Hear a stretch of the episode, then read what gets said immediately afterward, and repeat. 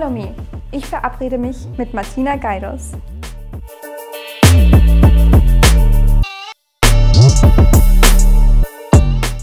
Martina, in deinen Vorlesungen hast du mich mit Wissen bereichert. Was mich fasziniert, ist dein Tätigkeitsbereich.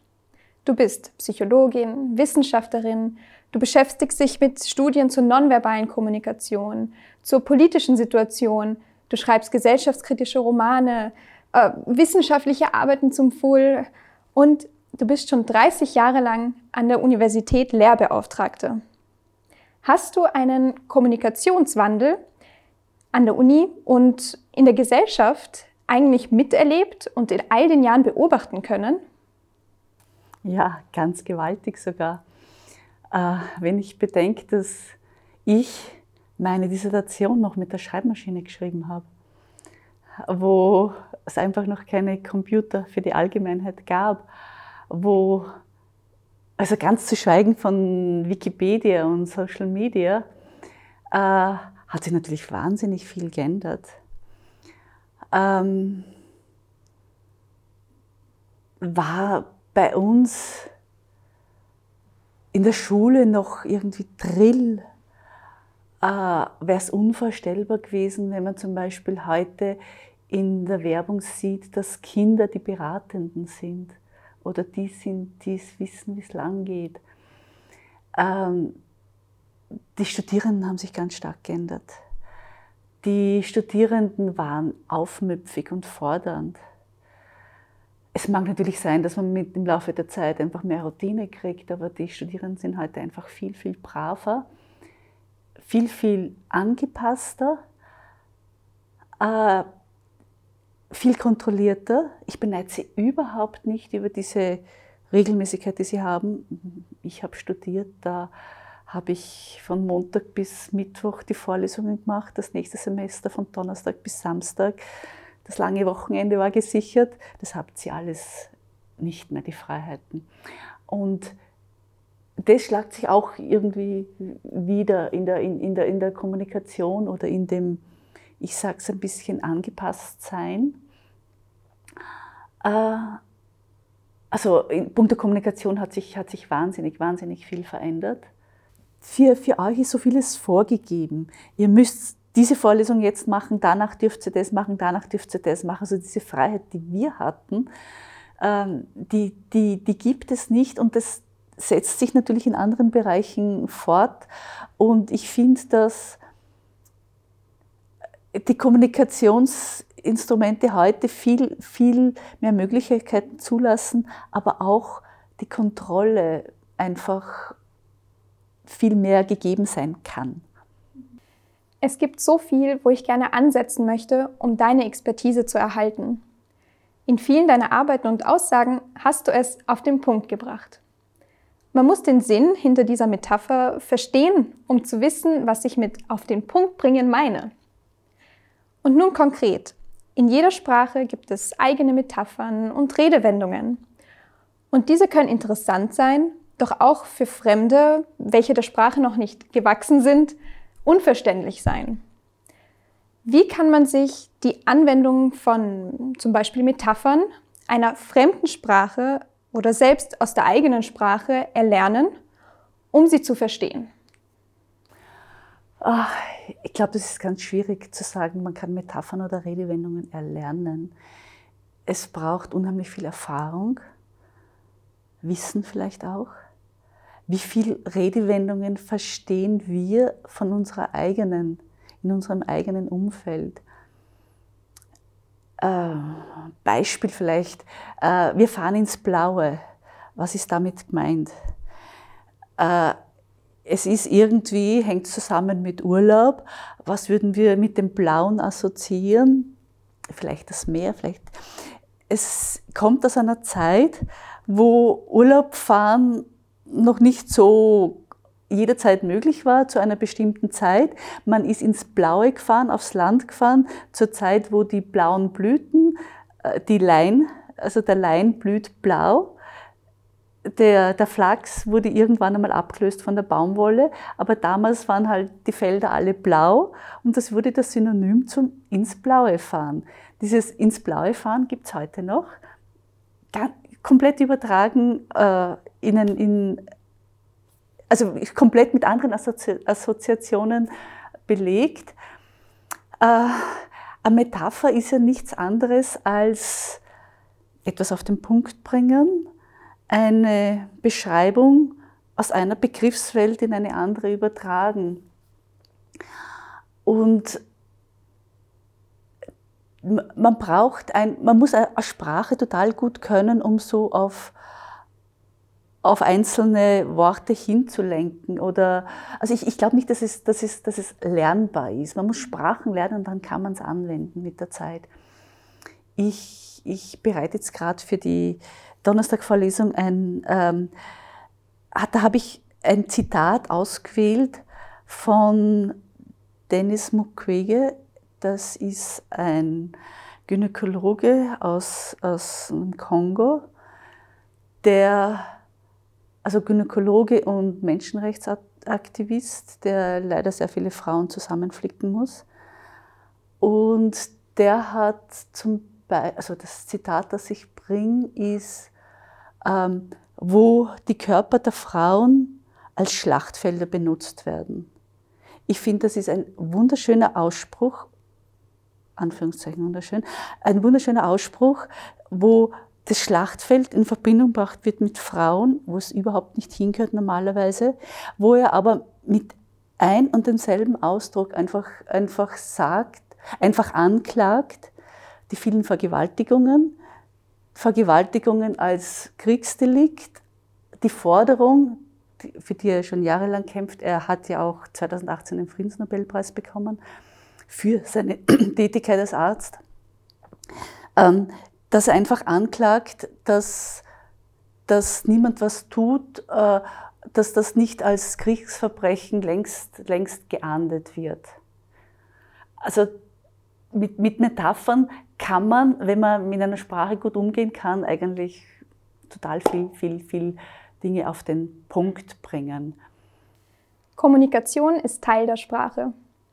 Doch nicht nur das Erlernen von Worten, also das System von, von Zeichen, macht eine Sprache aus, sondern auch die Feinheit von Gestik, Mimik, die je nach Kultur Unterschiede aufweist.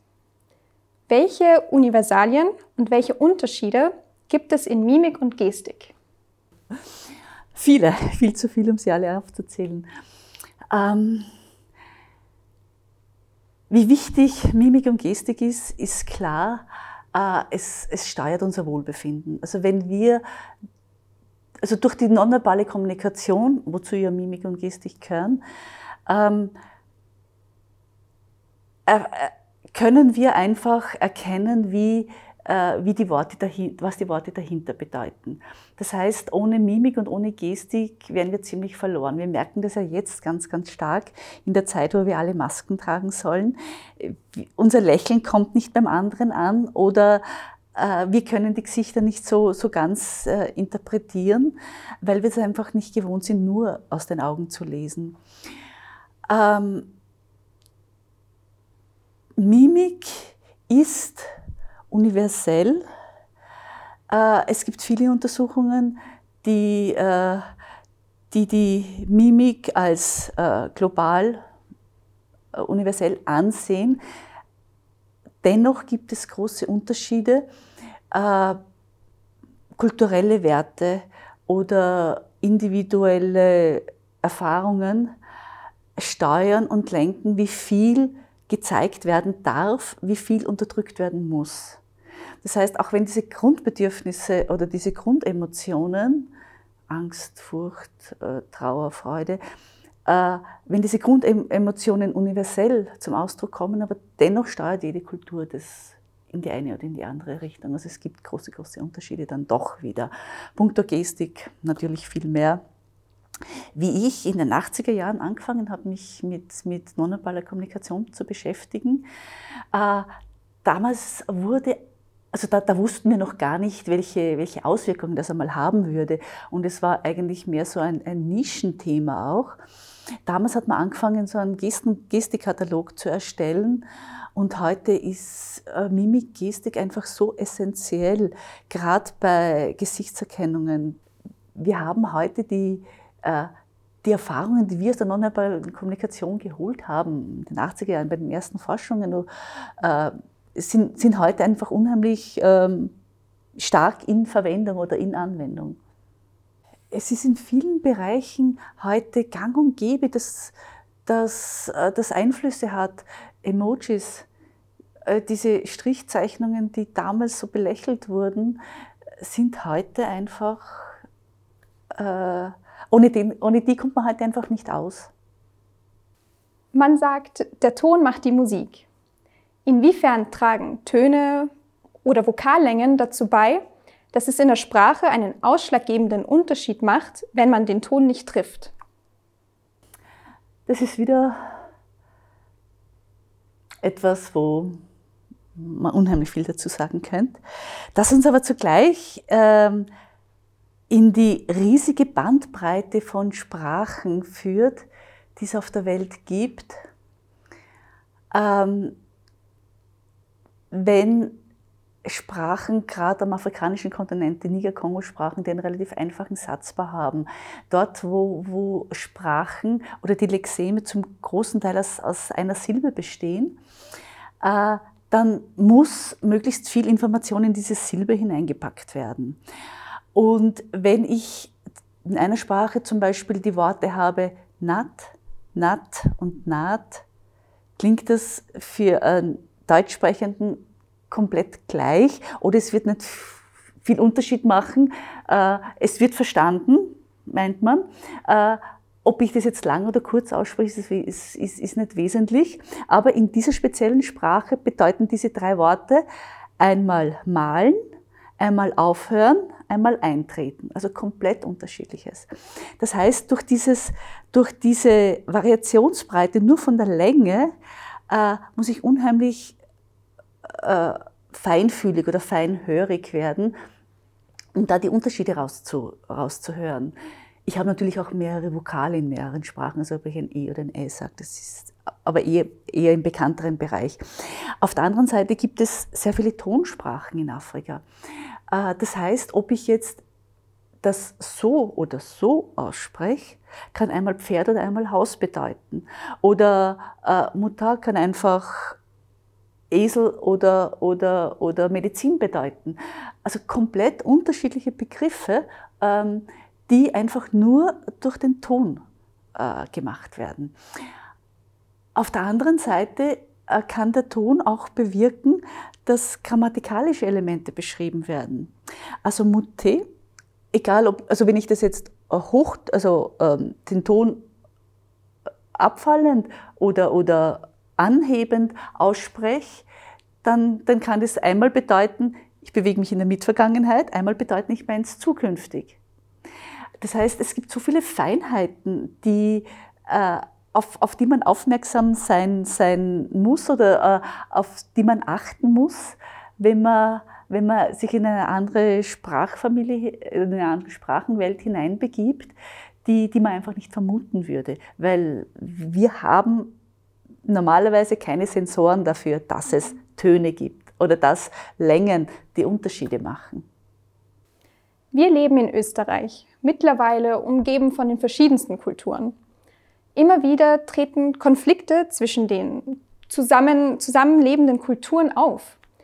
Statt einem Miteinander herrscht meiner Beobachtung nach oft ein Gegeneinander. Aufgrund enger Denkweisen, wie kann jeder Mensch an sich selber arbeiten, um aus einem eingeschränkten und eintönigen Denkschema herauszukommen und dadurch neue Denkansätze an sich heranzulassen? Äh, ich glaube, das eigene Denksystem kann durchaus super sein, wunderschön in vielen Nuancen. Äh, es kann aber trotzdem andere auch geben, die auch schön, interessant sind.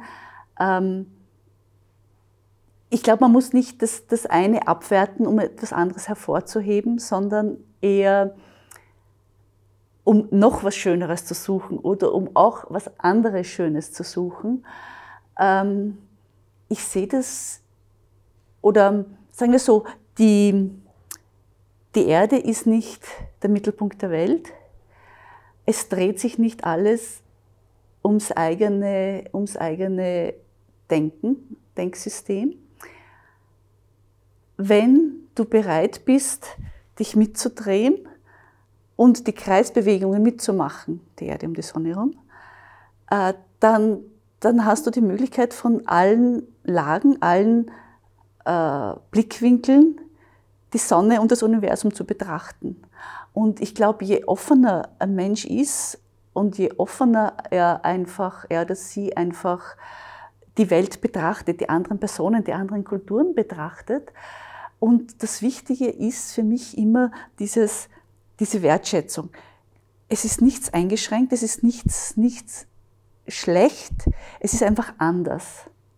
Und, und ich kann mein Denk, ich kann durchaus zu meinem Denksystem stehen und zu, zu, meinem, zu meiner Kultur, zu meinem Bereich stehen. Aber das andere, das ist auch schön, auch interessant, auch nuancenreich. Also ich muss nicht eine Sache abwerten, um das andere, andere ähm, äh, besser dar, darzustellen. Und ich glaube, das ist ganz wichtig, dass wenn man so versucht, die anderen Denksysteme, es, ist, es funktioniert einfach anders. Es ist, es ist ein anderes Ticken, aber es ist, ähm, ich, ich möchte jetzt nie werten. Ich habe fünf Monate bei Nomaden gelebt. Ich habe mit denen gemeinsam gegessen, bin mit ihnen Wasser holen gegangen, habe mit ihnen den Tag verbracht, bin mit ihnen zu den Tieren gegangen. Ich habe einen riesen Respekt vor Analphabeten. Bei uns ist, wird mit dem Begriff Analphabeten so viel Negatives assoziiert. Äh, wir schieben das so gern, so schnell in eine Schublade. Aber ich kann nur sagen, ich habe Respekt vor diesen, vor diesen Menschen, die nicht lesen und schreiben können, aber so viel einerseits Sprachen sprechen, andererseits so viel von der Natur wissen. Und manches Mal hatte ich das Gefühl, dass die uns für Analphabeten sehen. Analphabeten in Bezug auf das, wie wir aus der Natur lesen oder nicht lesen können. Ich, ich habe selbst einmal im Senegal das Rad mitgehabt, einfach, einfach weil weil ich das Gefühl hatte, ich kann da, meinen Job besser machen, weil ich einfach auch überraschender wo auftreten kann. Und ich habe, ich hatte dort eine Kontrollfunktion und eines Morgens saß ich dort, es ging da um, um einen Garten und da war ein Forschungsprojekt in einem Garten.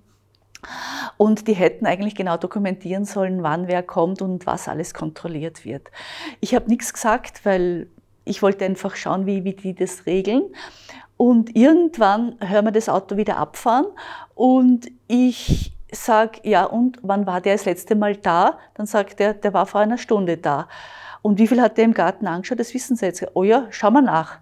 Sind wir in den Garten gegangen und es ist, es ist eine Sandsteppe in der Sahara, also äh, Sahelzone. Äh, Sahara kommt immer weiter runter, so äh, trockenes Gebiet in der Höhe von Grenze Mali, Mauretanien. Und da sagt sie mir, heute war er da, da, da. Und dann frage ich ihn, wieso er das weiß. Na, das sind die Fußtritte. Dann sage ich, ja, das sind sie aber auch. die sind doch schon zwei Tage alt. Also einfach so dieses, der hat es einfach gelesen, nicht nur, dass er die Fußspuren sieht, er kann einfach so kontrollieren. Und es muss gestimmt haben. Es, es hat mich immer so fasziniert. Oder wo die wissen, wie, wo ihre Tiere sind. Die haben tausende Spuren und sie wissen genau, welche die frischen sind. Also wenn irgendein äh, ein Junges zum, zum Beispiel nicht bei der Herde ist oder irgendwo abhanden gekommen ist. Also es ist wirklich gigantisch. Da sind wir die Analphabeten. Reisen ist heutzutage für jeden zugänglich geworden. Auch Sprachenlernen wird durch verschiedenste Apps und Websites einfacher gemacht. Doch trotzdem tauchen immer wieder Verständnisprobleme beim Eintritt einer fremden Sprache auf obwohl die richtigen Worte benutzt worden sind. Was sind also die häufigsten Komplikationen beim Erlernen einer, einer fremden Sprache? Das kann ich relativ eindeutig beantworten. Es ist das, das Erwarten vom, vom Bekannten, das, das, ähm, das Gewohnte und das, und das Bekannte, das wird einfach erwartet. Und wenn ich eine andere Sprache lerne, dann versuche ich Wort zu Wort zu übersetzen und für jedes grammatikalische Feature ein Pendant zu finden. Ich finde es wunderschön, wenn man, wenn man die, äh, die Bücher anschaut, die vor 100 Jahren geschrieben worden sind oder zwischen 80 und 100 Jahren, äh, wo die, die ersten Forscher äh, Sprachen, afrikanische Sprachen niedergeschrieben haben. Und da merkt man den Hintergrund. Äh, es sucht jeder das Pendant in seiner Grammatik in der anderen Sprache. Und das gibt's aber nicht. Das, das, das äh, gibt's nicht, weil, weil natürlich es gibt's das, wenn ich eine weitere indogermanische Sprache lerne. Das Englisch ist ja fast so wie das Deutsche und die romanischen Sprachen sind auch nicht viel anders. Es, da gibt es dieselben Strickmuster. Aber sobald ich mich aus einer, also zu einer anderen Sprachfamilie hinbewege, habe ich komplett andere Gesetze. Und das ist, glaube ich, das Schwierige, was, äh, was beim Erlernen einer Sprache am Anfang vor, vor den Kopf stoßen kann. Ich habe meinen Studierenden, äh, wenn ich die äh, Sprache unterrichte, also bei meinen Sprachvorlesungen, einfach immer gesagt, vergesst das oder werft äh, das, was ihr 18 Jahre lang gelernt habt, habt über Bord und fangt an, neu zu denken. Ihr müsst einfach in dieses Denkschema hineinkommen und wenn ihr das habt, dann ist ein Klacks, dann ist es einfach logisch und alles in sich löst sich in sich auf. Aber dass man immer so dieses Gleiche oder das, das Pendant sucht. Das ist das, das, das Schwierige, glaube ich. Oder weiß ich. Das Zulu hat halt auch wieder Parallelen zum, zum Ful. Und ich, ich glaube, dass das Ful, das kann man komplizierter sehen als das Lateinische, von den Strukturen her, von den, von dem, äh, vom Aufbau her. Aber es ist in sich logisch. Und dadurch ist es wieder ganz, ganz, ganz, ganz leicht. Und sobald ich nur ein bisschen außerhalb von meiner Sprachfamilie bin, und es gibt ja viele Sprachfamilien, habe ich einfach immer das Problem, welche Konventionen es gibt, etwas zu übersetzen oder äh, wie schaut der Aufbau aus. Ich kann nichts wörtlich übersetzen, das geht nicht. Schon im Englischen und Deutschen gibt es bei manchen mehrere Begriffe in der einen Sprache und als in der anderen und umgekehrt. Also da stößt man schon von auf kleine Schwierigkeiten, geschweige denn, wenn man dann in eine, in eine andere Sprachfamilie sich begibt. Also in der jetzigen Zeit haben wir nicht nur den, den Zugang zu Reisen, sondern auch die Möglichkeit durch Social Media mit Menschen aus aller Welt mit ein paar Klicks in Kommunikation zu treten. Hat deiner Meinung nach das World Wide Web eine Auswirkung auf den Zugang und den Umgang zu anderen Kulturen und anderen Sprachen? Ähm, mit Sicherheit ja. Ähm, ich würde es aber zweigeteilt sehen. Also das, das äh, World Wide Web hat, hat einen unheimlichen Einfluss. Ähm, wenn ich mich erinnere, ich an die Zeit, wo ich, also 89, 90, 91, 92, da war ich sehr viel in Afrika. Ähm, ich, ich war einmal fünf Monate in einem Stück. Damals gab es noch keine Handys. Damals gab es, ich war bei Nomaden, damals gab es dort noch nicht einmal äh, Strom. Es gab in vielen Regionen noch keinen Strom. Ähm, ich bin zurückgekommen und habe die Geschichte Europas nachlesen müssen. Ich war sieben Monate unterwegs, also insgesamt sieben Monate unterwegs, bin zurückgekommen und die UdSSR war aufgelöst. Die, die kommunistischen äh, Regime in Rumänien und Bulgarien gab es nicht mehr und ich habe das in der Zeitung in einem Nachmittag dann nachgelesen. Wenn ich heute äh, einen Auftrag habe und in Westafrika bin, dann lese ich halt am, am Abend dann die Nachrichten von Europa äh, oder schaut dort fern, internationale Sender. Das heißt, das, was damals jeder jeden Tag so nach der Reihe im Fernsehen erfahren hat, habe ich mit einem Schlag erfahren. Für mich war Europa anders, wie ich zurückgekommen bin. Äh, damals 90, 91 ähm, muss das gewesen sein. Das heißt, es, es hat natürlich unheimlich viel bewegt. Ich finde es auch total spannend, was die, die, also wie ich die ersten Mal unten war, habe ich mir immer so gedacht, die Mali oder die Senegalesen, das waren meine zwei Hauptländer, die ich besucht, die ich hauptsächlich besucht habe, dass die einfach gewisse Sachen überspringen. Sie haben keine Schreibmaschine, aber sie kommen gleich zum Computer. Ähm, jetzt, wie ich das letzte, also letztes Jahr in, in äh, Nigeria war, habe ich gesehen, die sind uns eigentlich schon unheimlich weit voraus, was, was die Nutzung von den Handys betrifft oder wofür sie verwendet wird, wofür das, das Handy äh, für alles verwendet wird. Ähm, auf der anderen Seite, vorige Woche waren ja die Wahlen in Uganda und äh, Museveni ist ja zum sechsten Mal angetreten und hat die Wahl auch wieder, es wurde ihm das sechste Mandat zugesprochen.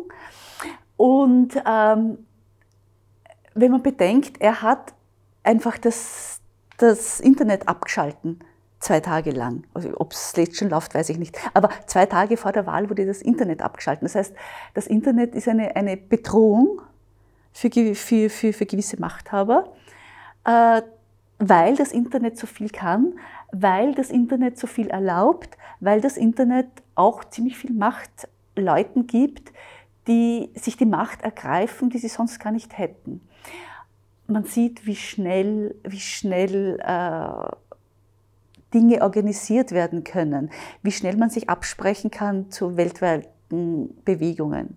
Fridays for Future. Das habe ich auch in Nigeria mitgekriegt, voll, äh, wie, wie, die, wie die Anfänge waren. Ähm, ich kann da unheimlich viel erreichen damit. Ich habe eine Macht, als ganz als Normalbürger äh, habe ich eine, eine Macht mehr, als man gerne in manchen Ländern gerne den Staatsbürgern zu, äh, zustehen würde.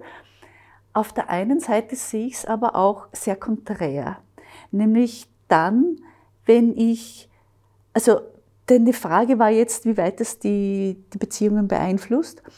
Äh, ich glaube nicht, dass es stark Beziehungen beeinflusst, jetzt äh, meine Bekannten und Freunde, die ich in, in Mali, im Senegal, in Ghana habe, mit denen ich Kontakt hatte, dass ich mit denen viel kommuniziere über, die, über, diese, über diese Kanäle, weil diese Kanäle doch auch dadurch, also ich rede jetzt von WhatsApp und Twitter und also diese, diese äh, Messenger-Dienste, weil die Nachrichten immer kürzer werden. Und je kürzer Nachrichten werden, umso, umso äh, transportierter oder umso übertragener sind oft die Meldungen. Das heißt, ich brauche eigentlich viel, viel Wissen, um das wirklich alles zu verstehen. Man merkt es ja schon teilweise bei den Emojis, äh, die werden auch nicht, nicht immer, immer und überall gleich verstanden oder was will ich da jetzt wirklich, wirklich ausdrücken, wenn ich das eine oder das andere setze es hat für mich auch ein bisschen die Gefahr der Oberflächlichkeit. Der Oberflächlichkeit, weil ich einfach nur ganz schnell äh, Nachrichten, Nachrichten gebe. Ich glaube, dass diese Sachen innerhalb eines Kulturkreises unheimlich viel bewirken, unheimlich viele Möglichkeiten bieten. Ich glaube aber nicht, dass es so die Beziehungen zwischen Kulturell, also zwischen Kulturen, vorausgesetzt hier und in Mali, in Senegal, in Kenia, wo auch immer. Also da, da glaube ich nicht, dass das für, die, für diese interkontinentale Beziehung, nennen wir es so, viel Auswirkungen hat, aber es hat natürlich massive Auswirkungen. Ähm, die, die meisten Bevölkerungen in, in Afrika sind, sind also große, der Großteil der Bevölkerung in Afrika sind unter 20 Jahren. Uganda hat ein Durchschnittsalter mit 17 Jahren. In vielen Ländern sind, sind 50 Prozent äh, der, der, Personen unter 18. Also das, das wird noch massive Auswirkungen haben in der Anwendung, in der, in der, in der Instrumentalisierung. Du engagierst dich für eine gerechte Welt. Darunter stehst du auch für einen toleranten Umgang mit allen. Und ich finde, dass uns unser Engagement verbindet. Denn I use my voice, my face and my power to create significant work. Nun bitte ich dich, kannst du meiner Community und den Usern von Social Media einen oder mehrere Tipps mitgeben, inwiefern man fremde Denkkonstrukte erlernen kann, wenn man diese nicht jahrelang oder von zu Hause aus mitbekommen hat? Ähm, du erwähnst den toleranten Umgang mit allen. Ich meine aber den toleranten Umgang mit allem. Das heißt, von der kleinsten Mücke bis zum einzelnen Blatt, äh, Toleranz gegenüber Tieren und Pflanzen genauso äh, wie, mit, wie zu, zu Menschen. Und ich glaube, dass das alles miteinander in Verbindung steht und alles miteinander zusammenhängt.